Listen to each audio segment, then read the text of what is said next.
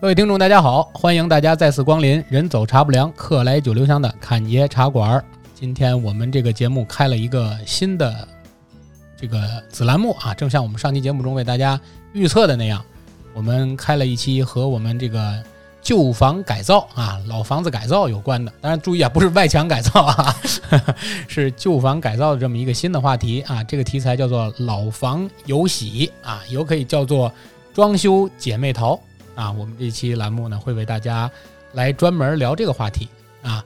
那么我们呢同样也是请来了我们的几位大主播啊。之所以叫装修姐妹淘，就是因为除了我以外，所有参加的都是我们的女主播啊。首先就是我们的消失已久的，终于重新出现的琪琪啊，琪琪。大家好，我是琪琪。哎，另外一个还有一个消失更久的，最近一直忙于新房装修啊，即将步入婚姻殿堂的 Q 姐啊。大家好。哎，份子钱大家可以回来给我们节目转账或者打赏，我直接转给 Q 姐。啊 OK，那我们现在今天其实把大家聚到一起要聊的呢，啊，当然还有一位隐身娃，隐身娃还六娃，隐身娃啊，隐身娃不用介绍，一会儿自己说。然后呢，这个今天我们把大家聚到了一起，我们来共同聊的这个话题呢，叫做老房有喜啊，聊聊我们的旧房改造。就是说，为什么要聊这么一个话题啊？因为我听到很多我们的兄弟电台。或者很多我们的这个其他的播客平台上都聊了很多关于新房装修的话题，啊，那么新房装修呢，可能这个话题我发现就是对于尤其是最近来说呢，可能聊的人就是收听者越来越不太关注了。有两点，第一呢，可能真的有钱人们就已经买完房装完修了，啊，像我一样没钱的人呢，估计也买不起，所以说。上期节目我们说过啊，我们怎样在这种穷酸的小日子里过出点甜蜜幸福感，对吧？或者说，哪怕我没有自己的房子啊，我可能是一个租了一个房子，但是我准备在这个租的房子里我长期居住。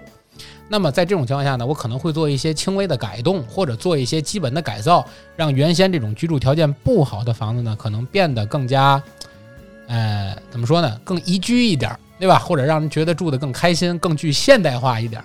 所以说，我们要来。考虑来聊这么一个话题，啊，那么所所以呢，我们这期这档栏目呢，大致可能会分成几个单元，而今天我们这期的单元主要就为大家关注在，啊，大家可能平时除了点外卖之外，大部分时间如果你要做饭的话，那可能最关注的就是我们的厨房啊，那所以今天我们这个民以食为天啊，就先从吃来聊起，就先说说厨房的改造，那。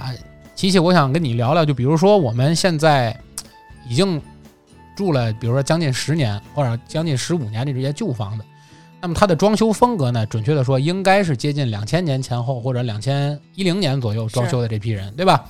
那这批人装修的这些房子，按照你的经验来说，厨房尤其橱柜这块儿，嗯，他们的一般的风格应该是怎样的呢？就大概十年前或者十五年前的人的装修风格。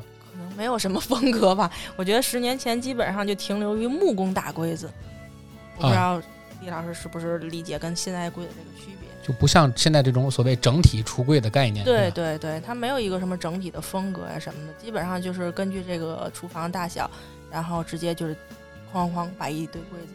具体里边涉及到什么这个它的实用性可能很少，就是一些储物，并不像现在我们可能一些个烤箱呀这些个电器的。包括一些个其他东西需要使用的这种功能性，主要就是柜子。十年前基本上啊，那等于十年前可能考虑的更多的是实用，嗯，对吧？而现在可能考虑的更多的除了实用之外，还要更兼顾它的整体设计风格，就是更现代化的一些个电电器的东西吧。啊，那如果说现在，因为十年前我们回顾一下十年前的生活，可能十年前的很多。就是和现在比最大的变化，除了柜子的风格上，应该最大的变化就是这些柜子的实用功能上。好多我们现在最近出现在大家生活里的，大家已经基本上家家装修都会使用到的这些现代化的电器，可能在十年前、十五年前还没有这么普及。对吧？是。或者大家觉得那个时候这东西类似于一个奢侈品，或者觉得这东西根本不太适合于中国，对吧？真的是有点这样，对吧？就大家根本就遇不到这些东西，对吧？那所以可能在于我们旧房改造或者老房子重新翻修一下的情况下，最应该考虑的就是这些现代化的电器设备融入到我们的厨房这个单元里，该怎么样和我们的原始的这些家具啊、风格呀，或者是和原先的这些橱柜单元们怎么构成一个。统一的一个风格或者统一的一个结构进行一个改造，对吧？那我们就一个一个电器的来聊啊。这个首先我们第一个要聊的肯定是最帮助大家解决家庭矛盾问题的这个 洗碗机，是吧？洗碗机，我们就先聊聊洗碗机，因为大部分人都是离婚源于洗碗，是吧？啊，那所以我们第一个就先聊聊洗碗机。那洗碗机这个现代化家具，这个这个这个电器，一般来说在旧房改造中可能要面临的问题都有哪些呢？啊，洗碗机其实是本来我想后讲的，因为我觉得洗碗机是比较复杂，它需要上水下水，然后还需要电源，然后还有这个尺寸，它这个要求性会比较高。嗯，但是现在洗碗机也分很多种，像我刚才说的，可能就是涉及到这个嵌入式这种。然后如果是台上的话，可能就是不需要这个空间柜子，它直接找个地方，只要台上有这个空间就可以直接摆上。嗯如果是嵌入式的话，嗯，可能就要在原来的厨房，可能大多数朋友在两千年或者两千零几年装修的时候都没有预留电源，对，有一些比较大一点的装饰工程的话，它可能会帮大家留了一些电源，就是在原有的柜子上，你先要找到，嗯，别管是咱的一个双开门的柜子还是单开门的柜子，找到这么一个空间，然后需要有一个电源，然后电源的话，它可能它这个不一定合适，它需要再找电工去接一下，但是水就比较方便，尽量离水盆儿近一些。它的上下水呢，现在都有那种三通，可以直接引过去。就是从你现在的这个呃自来水的管道上直接引一路过去到它的这个洗碗机上，对对对，对吧？那它下水排放呢？像一般来说，咱家里的洗碗机下水排放是直接排放到那种厨房的那路的下水道，对吧？对，就是跟咱那水盆儿是连在一起的，也是这样接三通的。哎，那我有一个问题一直没想明白，就像一般现在一会儿可能我们也会聊到这个电器啊，就是咱家里会装那种就是那种粉碎机那种，就垃圾处理机，对吧？嗯那像洗碗机过来的这路下水是接在垃圾处理机的上面还是下路？下面接在了垃垃圾处理器的，就是他们两个人可能呃互相他们不是俩人啊，这俩样东西互相可能不会干扰，但是最后都是跟水槽，然后洗碗机和垃圾处理器最后都走的那个排污厨房总的那个。那也就是说，从洗碗机出来的这些呃这个食物残渣呀之类的，它不会不再通过会经过垃垃圾处理器，对粉，碎一下。因为垃圾处理器是装在那个水槽的那个下水那个口的位置，然后是装在它的下面的，是只不过是从水槽出去的垃圾厨余垃圾会经过那个垃圾处理器的粉碎，直接从下水道走。哦，嗯这个我因为我原先一直以为是所有的家里可能会产生食物残渣的东西都要先集中到一起，然后一个主管路进入垃圾嗯，不会不会，所以说就是在就是装这个厨下的这个嵌入式洗碗机的时候，其实要求我们在把就是盘子碗摆进去之前，要对它的残渣进行一个预处理，就也就是先洗一遍。啊，不是先 洗，就大颗粒的残渣其实是要先清理干净的，要不然它会以后有这个堵到下水的可能性的。哦，嗯，因为它自己本身不会有这个就是呃粉碎垃圾的这个功能。那是不是其实这个洗碗机堵塞还是经常会出现的一个问题？嗯，经常不经常，反正我也不太清楚，因为我们家也没装。我同学前两天说他们家好像就是刚装了，就装了一阵儿，使用的时候就下水堵了。这个可能取决于每家的生活方式，就是如果堵的话，可能会经常堵；如果不堵的话，人家每每天这个放洗碗机之前可能已经处理过，这样的话它就不会经常堵。啊，就反正还是要，起码你比如说你吃排骨，把把骨头要先扔一下，是吧？对对 不是整个端进去，是吧？对对对，啊，这是。然后还有一个问题就是说，其实我因为我家现在装的不是台面上那种台式的洗碗机嘛，就是说，呃，如果要做嵌入式洗碗机的话，这种嵌入式洗碗机的尺寸现在是一个标准尺寸吗？就不不同品牌不是有很多种。就要看你选多大的套数。如果八套和十三套的尺寸是不一样的。如果八就是宽，基本上可能都是六百，然后厚可能是在五百八左右，就是这样。但是它的高度是不一样的。如果十三套的可能就会高一点，就是，嗯、你橱柜踏也许就进不去了。就是可能基本上标准的尺寸的橱柜是可以的。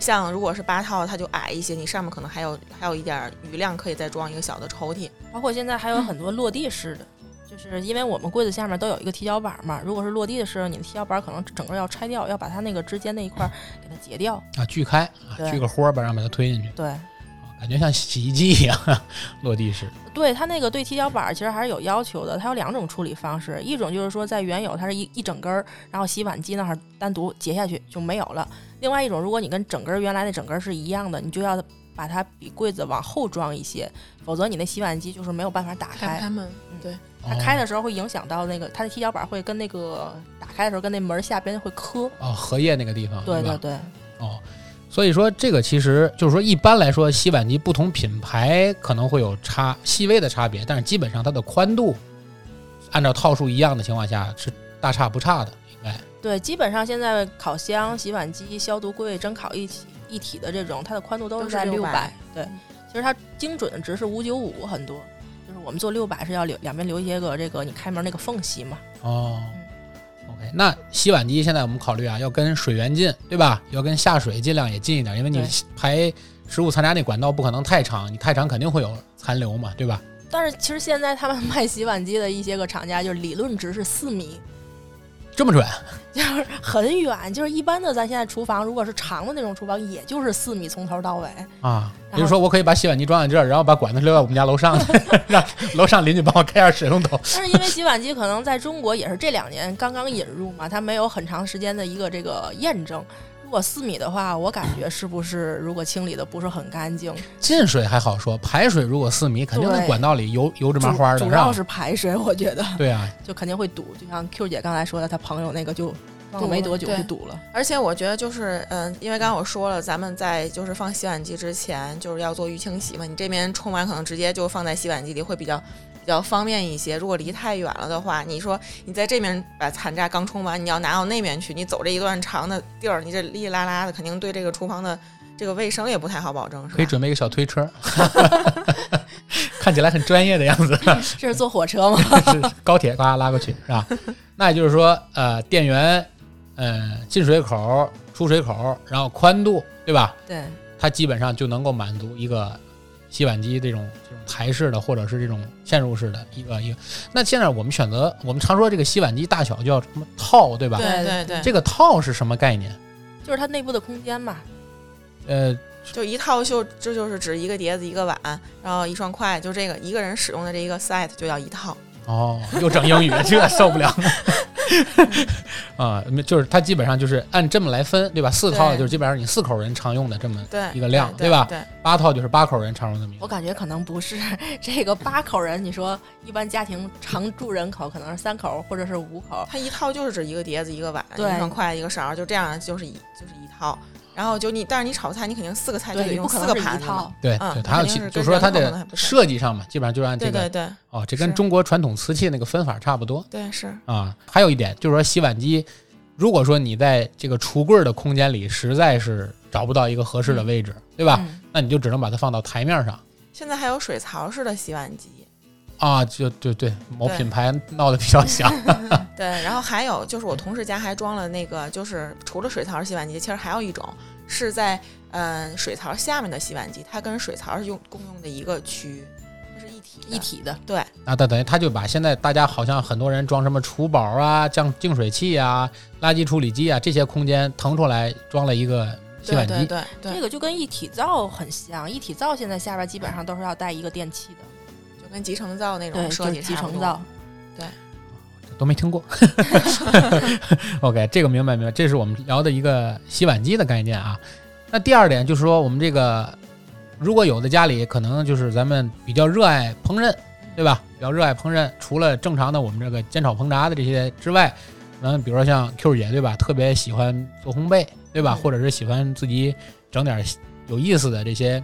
起码拍照很好看的食物，这是在贬低厨艺吗？不好吃吗？好吃，好吃，好吃，好吃。那家里肯定会装一个烤箱，或者叫蒸烤一体机，对吧？是，对或者会装一个这样的一个一个一个电器。那举比如说我旧房改造的时候，我要考虑装这么一个东西的话，那我可能要面临的问题和需要注意的点是什么呢？呃其实刚才还没有说，就是这个以前这个橱柜的你这是藏了多少话题？不不不，我突然间想起来，因为现在的标准基本上，因为你现在做新的这个柜子，它根据现在常用的这些电器厚度的话，一般都会做到含门五百八。嗯，但是以前的话，因为两千年那阵儿的装修可能没有这些电器，它肯肯定它的柜子就是没有考虑这些，有可能去做五百深度的。也有可能就更更窄一些。那就是你柜子如果深度不够五百八的话，你也不要再考虑这个嵌入式的了，对对吧？对你只能放在台面上了。对它现在一些个像是烤箱呀，包括是蒸烤一体，它的电源都不能直接放在它这本身电器的后边，都要留到它相邻的这个柜子上面或下边，因为它本身的厚度可能就已经到五百八了，啊，都不够，它再放那个对，插销的插座大概可能要有四十的厚度就不够了，你就要放到它的上边或者下边嗯相邻的这种，包括洗碗机也是。明白明白嗯。那还啊对了，还有一个所谓这洗碗机的含门儿概念，对吧？嗯比如说洗碗机，你可以买含门儿或者买不含门儿的。嗯，那它如果不含门儿的，它是前面就是没有不它那个玻璃，橱柜的给你做对，做一个面板。做一个面板，对，就为了跟你家里风格更统一。就是看不见有一个洗碗机，但实际上有一个柜门拉开是洗碗机。呃，不，它洗碗机上面它有一个宽的一个横边，那个是做不了面板的。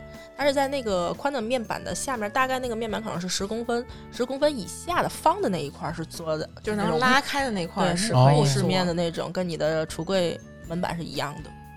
那那等于是你如果不做那种的话，你可能表面是一个透明的，对吧？是一玻璃的或者是怎样的那种那种门。不，如果你不做，你没有买的话，它表面是一个机器的那个样子，内部结构。哦，然后你需要单独买一个那种面板。你在买你的这个洗碗机的时候，这个厂家会问你，要不要门儿？吧，对，要不要门儿？如果你不要门儿的话，就要你的橱柜厂家给你做；如果你要门儿的话，人家就会给你配一个。哦，明白明白。那话题再转回烤蒸烤一体机或者是烤箱啊，没个好脑子能主持了这节目。再转回到这个我们的蒸烤一体机和烤箱，那如果在做它的时候，或者我老房子准备改造装它，第一个肯定要选一个合适的位置，对吧？这个位置一般要选择一个什么样的位置呢？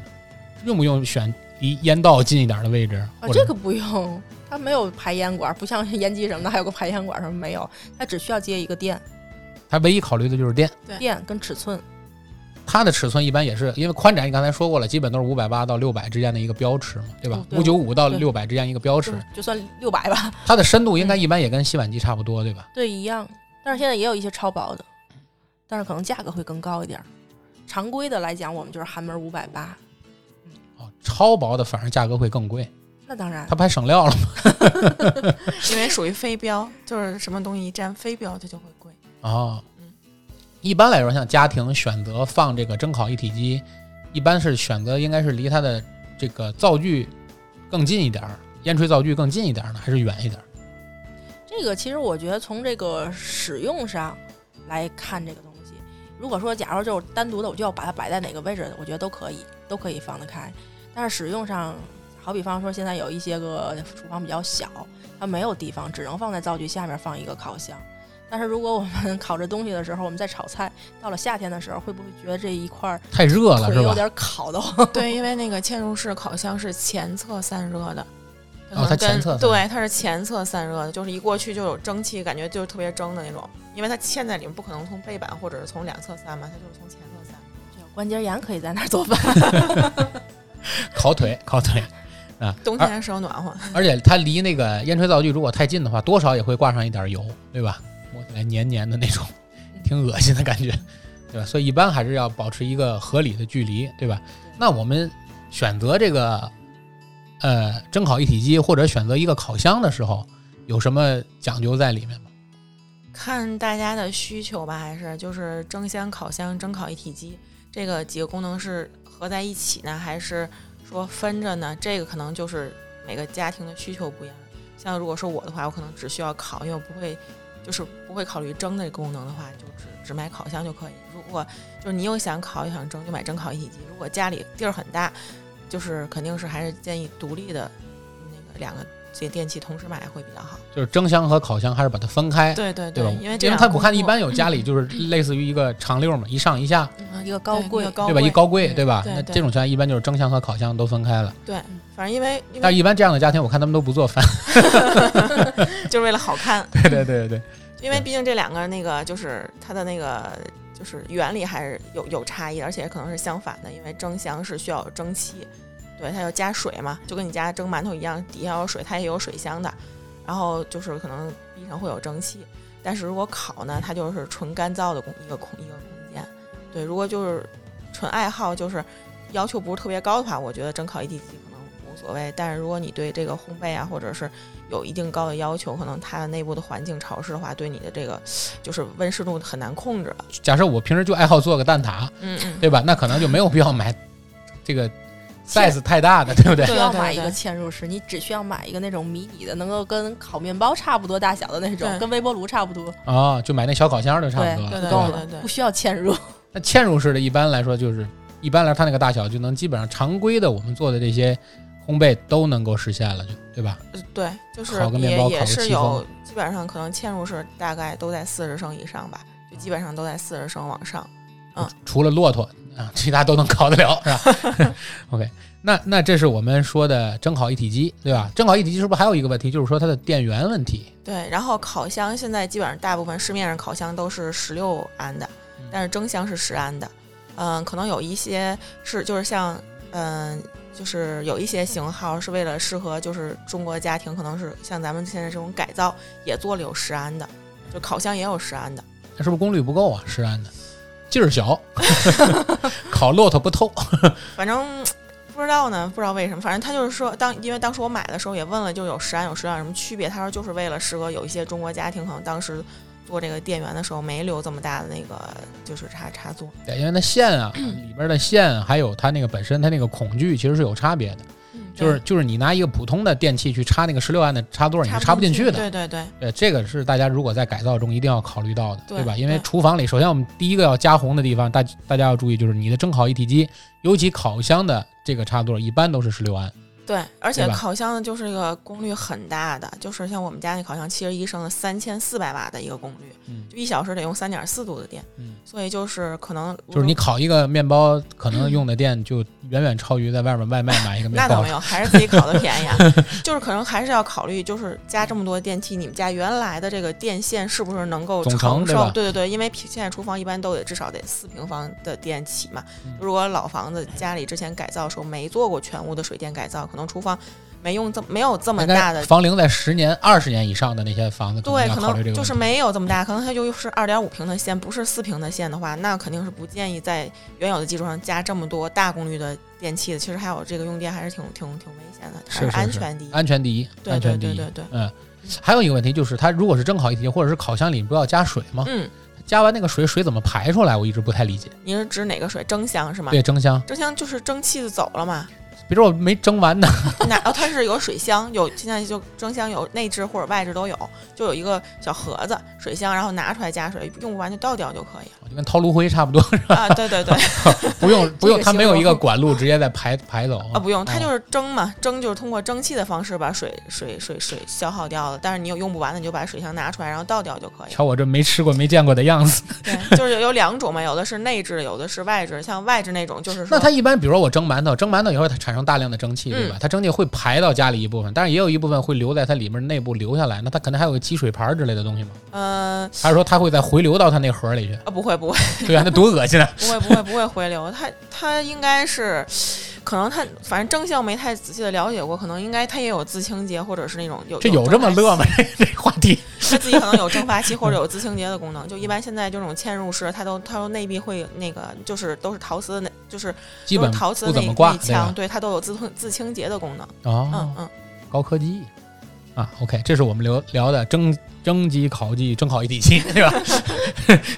四根儿，要然后买只老母鸡来试验一下。如果家里就是没有条件改造的话，其实就放一些台面上的，可能也是可哦，以。也有台面式的。对，现在也挺多型号的，做那种就是蒸烤一体的台，就是台式的也挺多的。所以家里台面儿是多么的重要。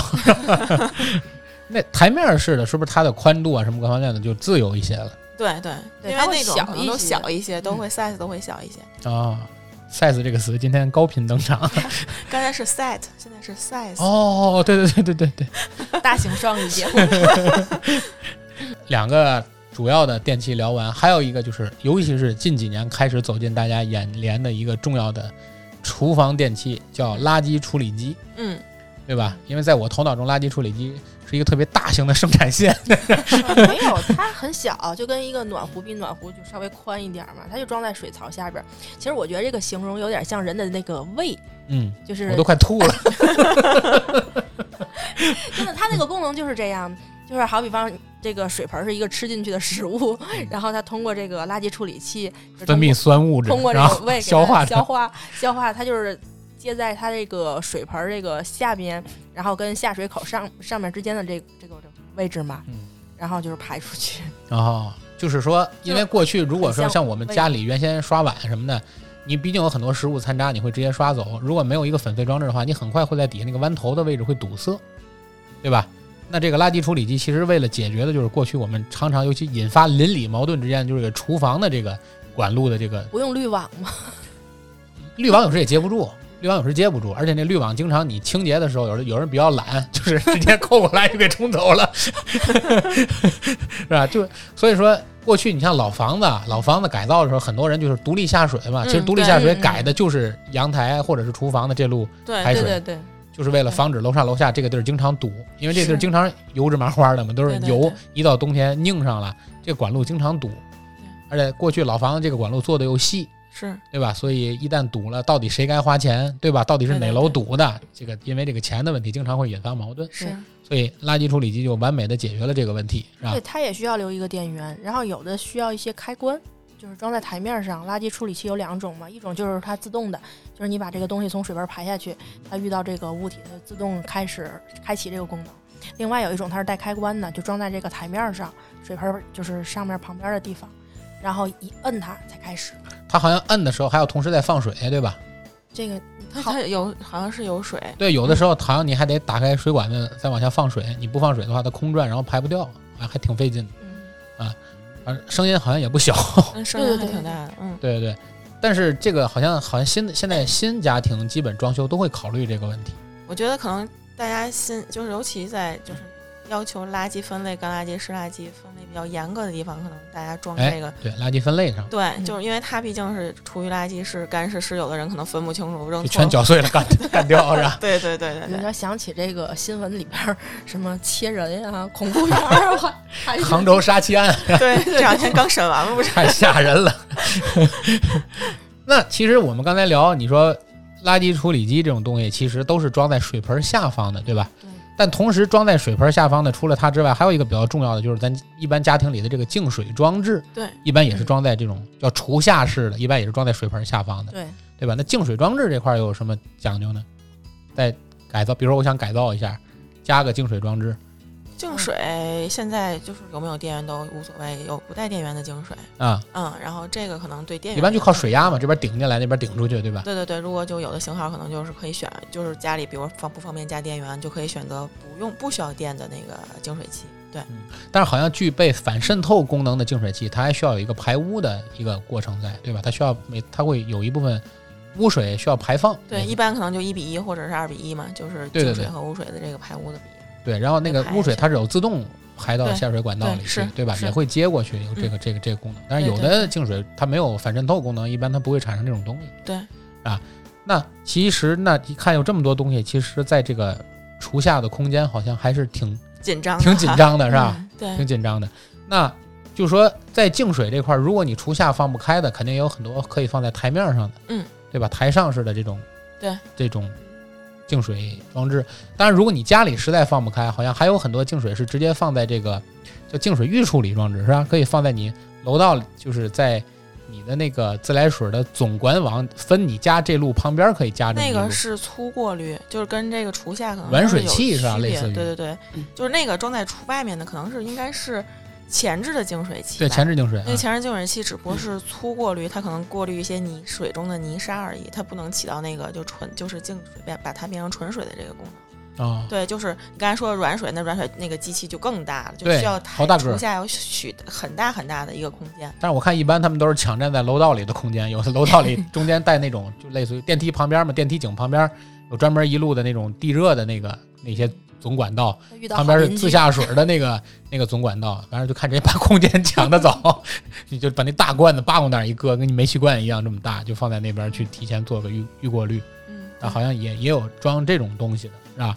这样一来可以帮助你家里其他用水的地方，提前把那个水里的那些残渣和形成容易形成水垢的物质提前粗过滤，粗过滤，对，对吧？你比如说你家里这个马桶的这个电动马桶圈儿，嗯，对吧？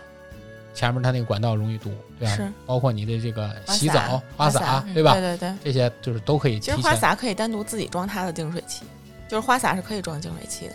就是在花洒前面有个净水器，对，在花洒的进水口是可以装净水器的。觉得好恶心啊！为什么呀？是直接喝嘛？就它也是一个，就是相当于粗过滤嘛，就是比可能比那个那个进屋的那个前置净水器再过滤一下。啊、嗯是怕身上起水垢，洗完了之后有水垢，啊？对。那这个这是关于这个净水器的问题，对吧？还有一个就是达到了我的知识盲点，叫嗯管线机，这我就嗯完全不知道是什么东西了。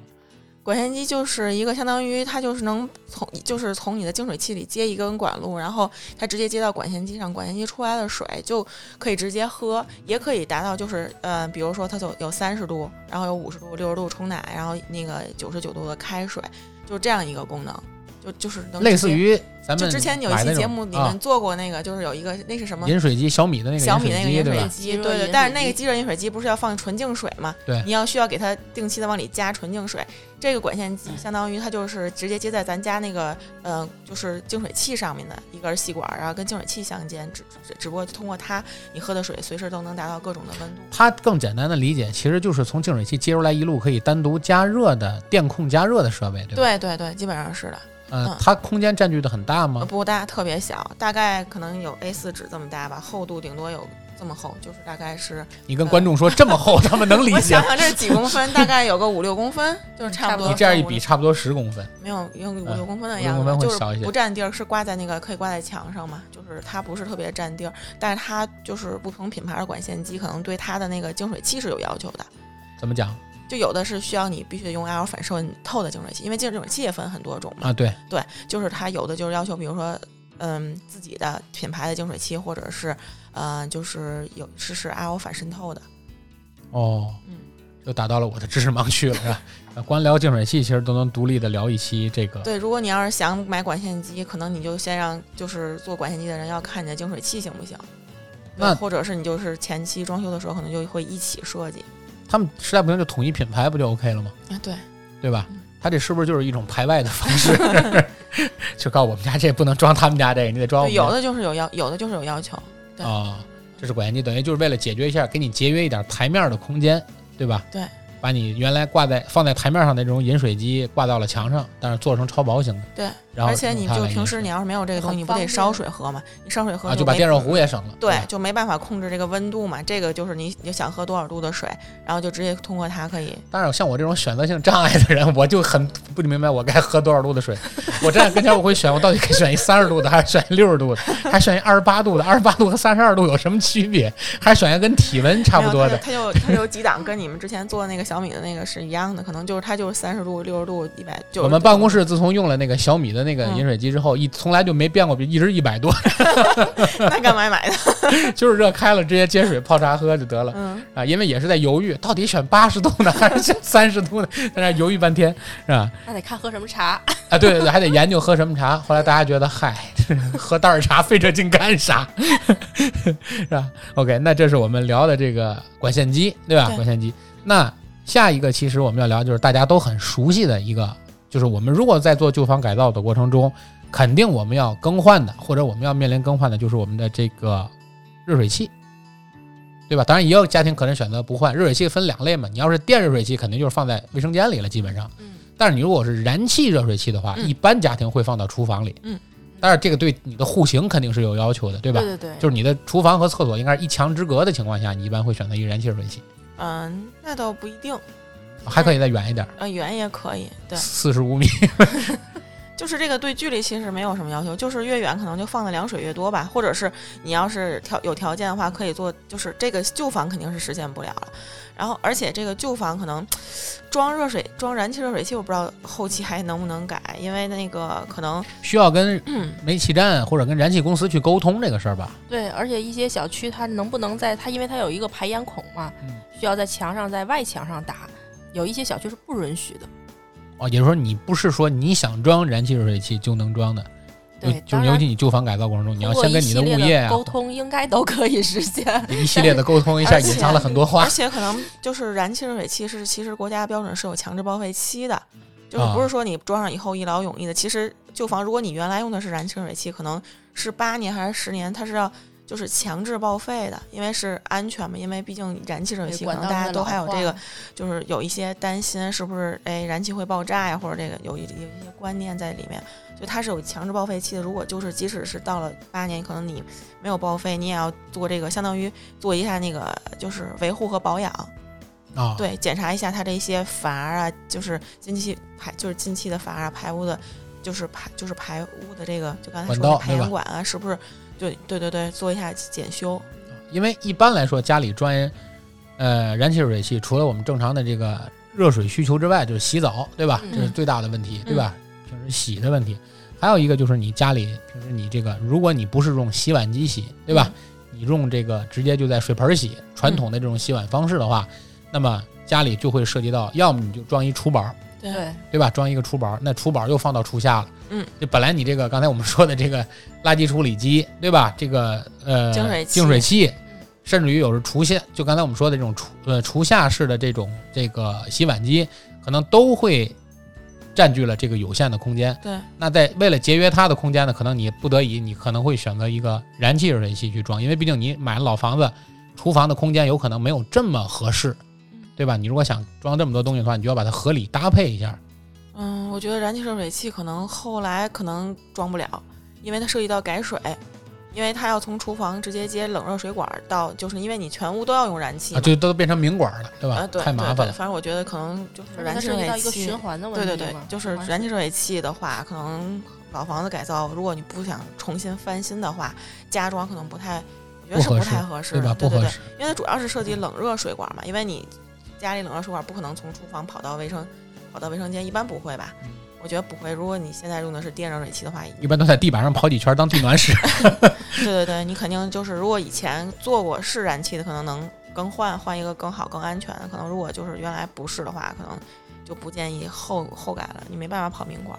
啊，就是就是说，在旧房改造这件事情，如果你不是想重装，对，那么选择燃气热水器其实并不是一个非常好的。选选项对吧？对对，还是选择电热水器更简单一点。对对，其实包括刚才说的管线机也是这样，最好还是在这个新房。如果二手房的话，它跑的话都是明管嘛。啊，管线机倒是它那个无所谓，软管软管很细，对，能从台面上直接打个孔，它就很细，基基本上可能不受影响。如果你前期就算是新房装修，前期可能没考虑管线机，没在那个就是墙里预埋那个呃软管嘛，然后也后期再装，其实也无所谓，因为它它离。台面你装的地方离台面也不是特别高，然后装上你前面放个东西能挡上，也不是很难。像我这种有强迫症的人，我希望所有的管道都是在埋在墙里，这样你看到只是机器本身。哦，太吓人了。那老房改造其实最大的问题，一个是线，一个是管儿。对对对吧？一个是线，一个是管儿。因为你如果不想做太大的改弦更张的话，那么这两个东西很难完全百分之百让你看不见，对吧？要么就拿柜子挡。要么就拿其他的方式你去遮挡它，但是如果你弄不好的话，这些东西肯定会有一部分暴露在外面，对吧？尤其电线啊、水管，但是其实它也有它的好处，就都在外面，可能你哪儿坏了好换，都在墙里总不能砸开了，对吧？这是可能我们老房面临的又一个电器的问题。还有一个，其实大家可能想不到啊，或者是很小，但是终归会碰到，就是我们厨房里的这个灯具的问题。嗯。对吧？这个问题其实我们还是要值得聊一聊的。就是我如果老房改造中，我这个灯有没有什么讲究呢？改造一般肯定换一吸顶灯就结束了。嗯，大部分家庭的选择，对吧？换一简单的吸顶灯，或者现在换 LED 的，对吧？但是，一般可能对厨房要求有点氛围的、有点感觉的，是吧？可能再来一灯池，或者灯一一个。我觉得这应该不是这个氛围的考虑，氛围可能放在餐厅会比较多。就是从实用上吧，因为有一些个这个厨房是方的，就是它那个户型是一个方的这个厨房啊，正方形的。一般尤其老房子厨房大部分都是方的。对，而且主灯一般是会放在正中间。对，这样的话，可能随着这个年龄的增长，像是我们妈妈那个年年龄，他们切菜啊什么的时候，尤其在下班可能都是六六七点钟嘛，看不清啊，看不清。所以这个时候，如果你的光源是来自你的正前方，就会比较好。啊，对。这个时候，就像我们现在比较普遍的这个柜底灯，嗯，就是适用于这种柜底是指吊柜的底下，对吧？对对对，当然 不是台面的底下，往上反光那种。它也有，其实也有，也有 那种就是拉开抽屉有亮灯，或者是踢脚板上面有这个亮灯，就是晚上如果我们去厨房，当夜灯使，对，吧？是这种的也有。但是现在比较普遍的，我觉得可能是吊柜下面如果。你夜里正在屋里看电视，忽然发现厨房的触感灯啪自己亮了，啊，请到另一个节目去听啊。五大奇系列，对对对对啊，去到那儿听。对，那一般来说，像我们选择这个，比如说做厨下灯嗯，对吧？做厨下灯，那肯定还是面临一个跑线的问题。啊不，现在有很多都是那种电池的嘛。充电的，像我们家厨房现在自己贴的那种，对吧？对就就靠一个电池啪插上以后，有一个延时的一种对对对，一个灯具，对吧？针对二手房，就是这种已经装好橱柜的，还是推荐这种。对，因为再改造的话，一个是不值得，对吧？太麻烦了，为这事儿还得打眼儿跑线，对吧？嗯还是用这种充电式的会比较简单一点，对，对吧？而且一般再怎么着，厨房会在墙上留这种插排嘛，对吧？你就无非是平时充好电放过去，或者你直接像我这种懒得充的人，我就直接把线给它接到那插排上就完事儿了。嗯嗯嗯对吧？用这种方式来解决这个灯具的问题，对吧？那现在比如说厨房这块儿，像我们说感应的，嗯，很多现在为了厨房变得高科技一点，对吧？会装一点感应的灯。那感应的灯一般刚刚才说的不就是感应？是我就说呀，是也是通过这种类似于后期装粘到那橱柜上，也都是用充电的方式来解决吗？对它那个感应是在灯里边，就是我们买灯的时候会在那个灯里面，我上下都给它嵌入好，有的是这种人体感应，有的是手扫感应。它家一般情况下，我们不是买那种就是长 长条的线条型的这个感应，就这个灯感应灯吗？对，或者是圆形的都可以。它都是在，如果是长条的话，是在一一端，它在最右边或者最左边，它会有一个感应点，对，对有一个感应点。这个商家他都会接好，你可以自己选择。现在就比如说你做新橱柜的时候，它这个灯是充电的，还是已经都跟主电源连上了？呃，是连线的。那就不用出有省去充电这个麻烦了，对吧？对，就是我，他如果需要这种灯的话，会提前在墙里留一根线，然后装柜子的时候，而且它基本上嵌入式，这也是区别。就是柜子我们在底板会开槽，然后把灯嵌入里面，这样的话可能它的整体感会比这种就是后贴的会好看一点。因为你表面上你也看不见它鼓出来个灯，对吧？它直接就在槽里了，直接就变亮了，是吧？但是太贵了，会很贵吗？还可以吧？不太可以。不太可以啊。那 Q 姐说不可以，一定是不可以，一定是不可以。那确实，造价成本肯定还是比你那个，就其实这个灯就是，其实我你刚才说的灯，其实我更喜喜欢用光源来形容它，就是它不简简单单啊这的专业，它不简简单单的是灯是光源，然后因为就是人对光源的需求其实是不一样的，对，因为光源是分色温显指的，然后 来整，啊，对，因为比如说是三千五百 K，嗯，六千 K，然后就是这个可能对你的这个实际你看上的光色温是不一样的嘛。嗯像咱厨房可能像比较亮的地方，需要亮的地方，咱们选六千 K 就可以了。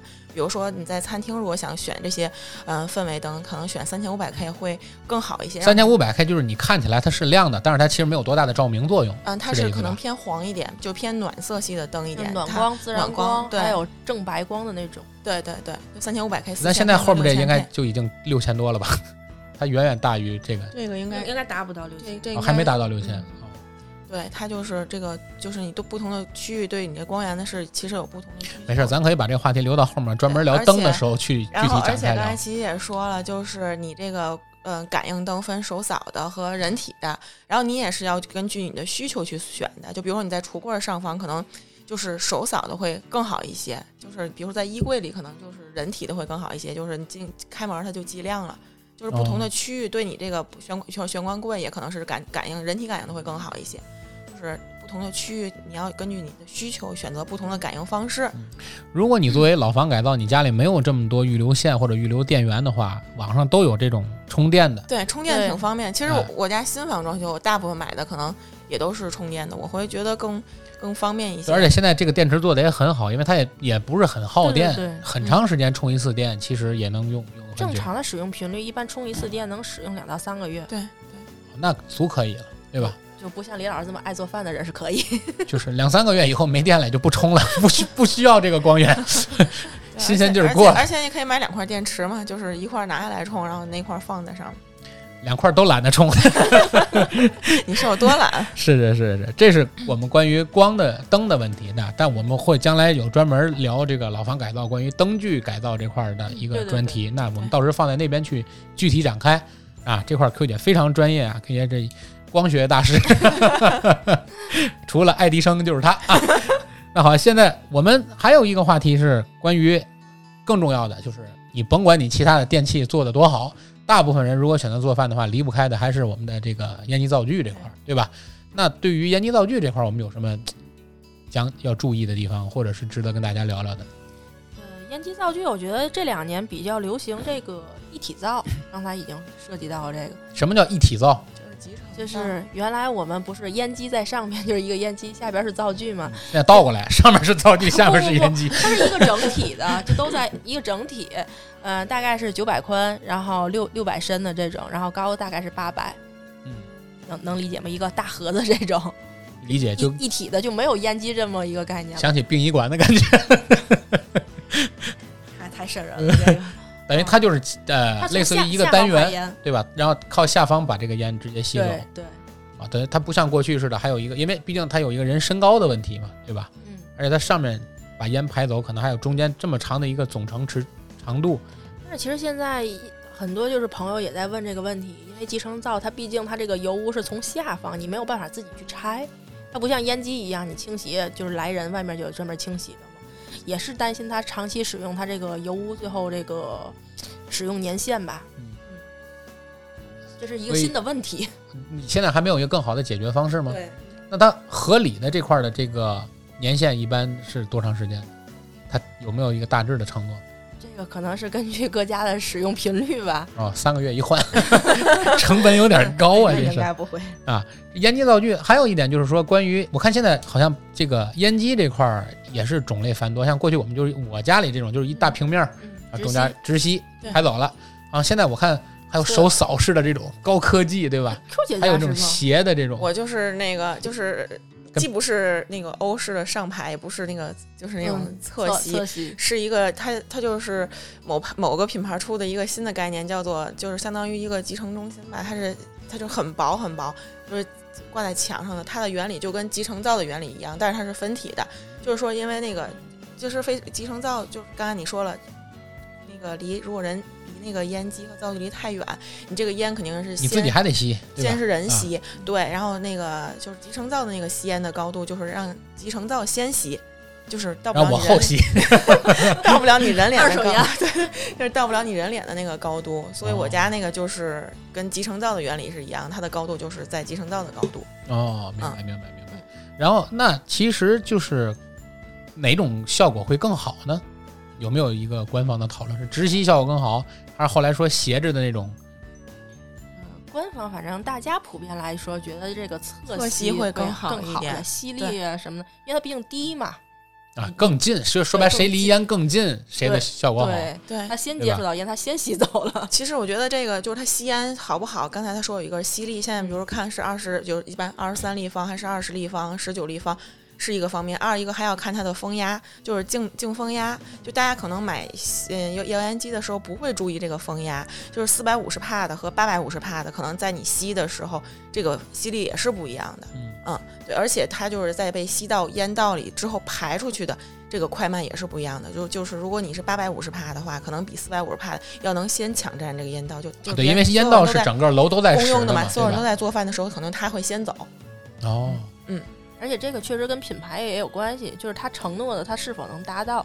为什么现在一些品牌的这个烟机，它悬挂高度，假如说是七百到七百五之间，它可以给你你悬挂到最上值、最大限度。但是，一些个可能杂牌子的这个烟机的话，它都建议你在最低点。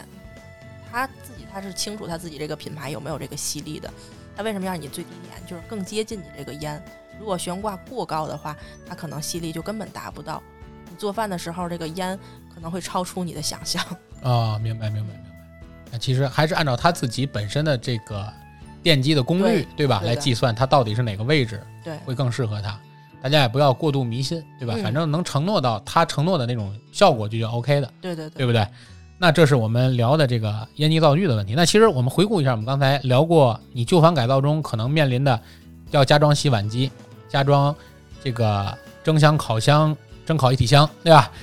加装这个垃圾处理机，加装净水器，加装管线机，加装燃气热水器或者是电热水器，加装厨宝，加装光源，加装烟机灶具等等这些东西面临的加装或改造，经费在燃烧，听着这念起来觉得对吧？那这是我们关于这个老房子改造可能会面临的这些问题，对吧？以及在安装过程中或者你改造过程中需要考虑的这些东西，对吧？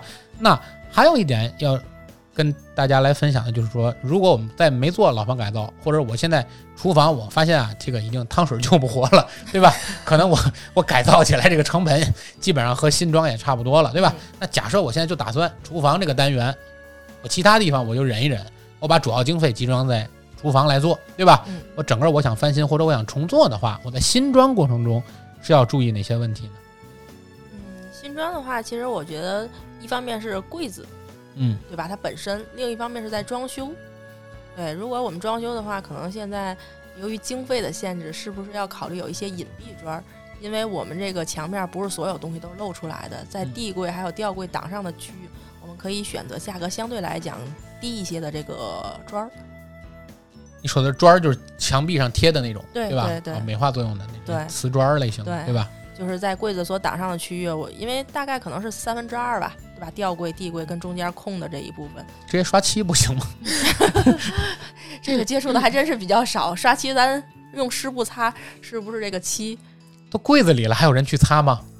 哦，你是说柜子后面完全不不连砖儿都不做了？对呀、为什么要做砖儿？还要做砖儿吗？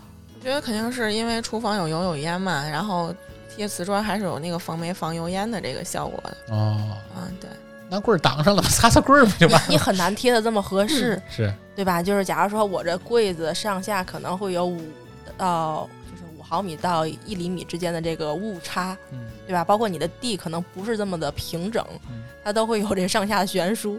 如果咱这个砖儿上下是这个乳胶漆的话，这砖儿没贴好，可能就会有一个缝隙。哦，明白明白，真讲究。你如果多贴一点儿的话，可能厚度又不一样。明白明白，就是说我们在选择被柜子，无论是吊柜还是地柜遮挡位置的那个背板的这个砖儿，选择嗯可能没有必要非得选成那么好，可以节约一部分成本下来，对吧？对，还有还有其他地方要考虑的吗？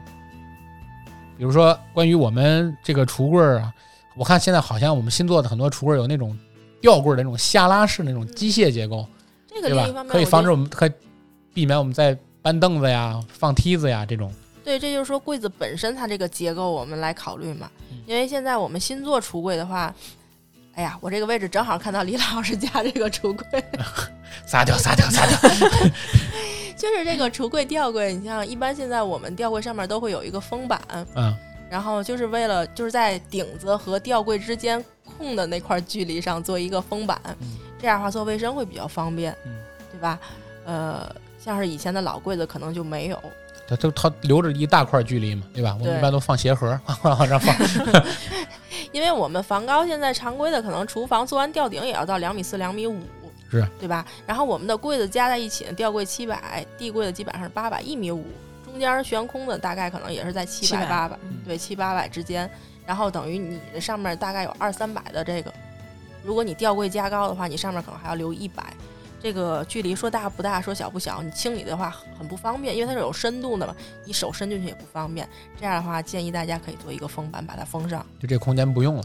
对，如果用的话，那我们就是吊柜要加高。但是这个这么高的高度，我们如果平时用的话，也很不好看，对吧？也不好看，也也很不方便。门儿也太大了。对，你除非是现在有一些个做像刚才说的这种呃下拉式的这种拉篮，但是它的高度也是有限的，是，它也是只能在就是假如说七百八百的这个柜子往下拉，你上面空间它还是使用不到的。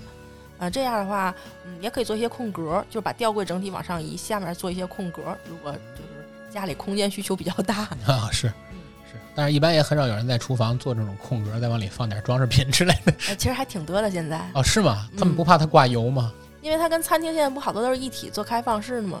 像刚才我们从一开始这话题，可能像是那种设计的话，不会经常做饭。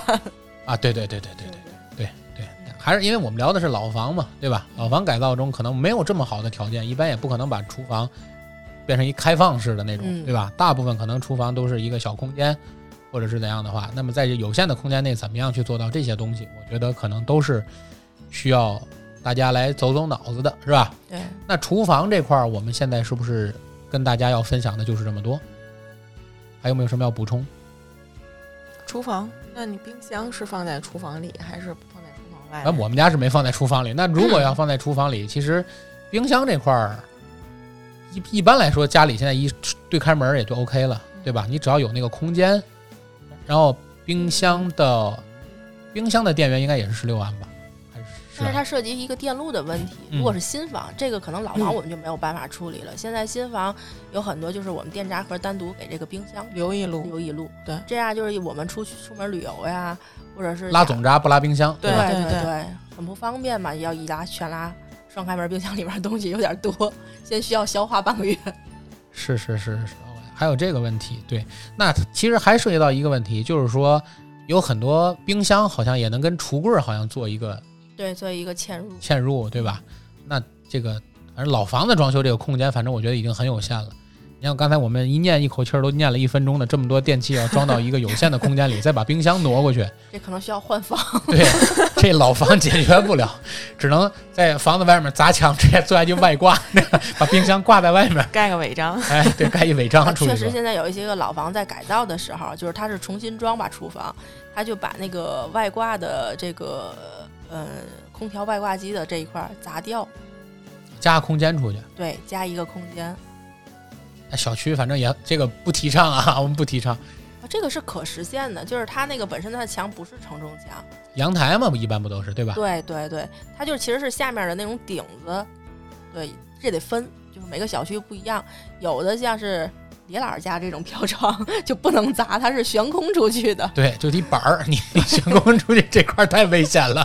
对，有一些小区它的它那个地方它不是悬空，它就是下面的顶子，你就可以直接再垒一个半墙，就加出去一块空间，等于室外机的这个空间，嗯那一个空间也能放不少东西了，嗯，对吧？那一个空间能放好多电器呢。半平米，对啊，半平米的电器都摞那儿了，对不对？那 OK，但其实这个也是一个方式啊，但是前提是不要私搭乱盖，不要私改房体，对吧？这个要要要哎，要跟物业提前沟通好，要允许的情况下，对吧？那我们正好今天节目用了将近一个小时的时间，来跟大家把我们这个老房有喜的第一期节目，就是关于厨房改造这块儿的我们能想到的话题，那跟大家来沟通一下。那其实这件事只是做了一个抛砖引玉。其实我们之所以做这档栏目，更重要的一点是希望能够和我们所有听友朋友里有这种老房改造意愿的朋友有一个沟通和交流的平台。是是是那，么，如果有我们还没涉及到的，或者您在改造过程中，或者您想改造过程中可能遇到的一些小问题，或者您想到我们还没聊的点，也希望大家在我们节目下方来积极踊跃的留言。那么，如果大家有兴趣的话，也欢迎加入到我们的这个听友群“侃爷茶馆一号院儿”和我们来沟通。对，因为我们几位大主播也都在这个呃我们的听友群里和大家在互动，对吧？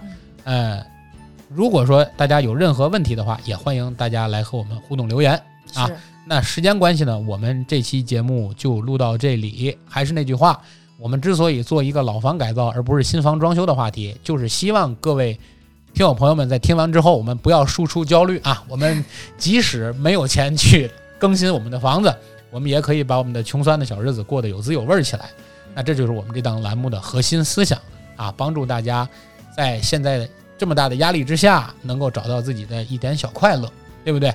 那么以上就是本期节目的所有内容，感谢七七，感谢 Q 姐来跟我们一起来做这档节目。这里是人走茶不凉，客来酒留香的侃爷茶馆，咱们下期再见。